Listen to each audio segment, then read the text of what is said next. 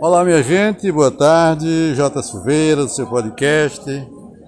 É, estou entrando aqui porque hoje, quinta-feira, 11 de março, e o que é que nós estamos vendo hoje aqui em Salgueiro? Uma confusão. Uma confusão com relação à feira. É, na data do dia 9, o prefeito assinou um decreto, é, confirmando com o decreto do governo do estado, de que a feira seria é, na sexta-feira, antecipada para sexta-feira, no caso dia 12.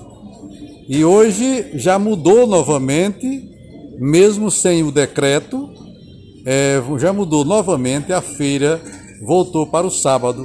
E aí gerou-se uma confusão, porque as pessoas estavam acompanhando o decreto do governo do estado e do governo do município, e agora o município resolve a desfazer o seu próprio decreto quando decretava a feira para sexta-feira, com distanciamento e cadastramento de pessoas com um número limitado de, de feirantes e agora descumpre tudo e o povo fica sem entender nada.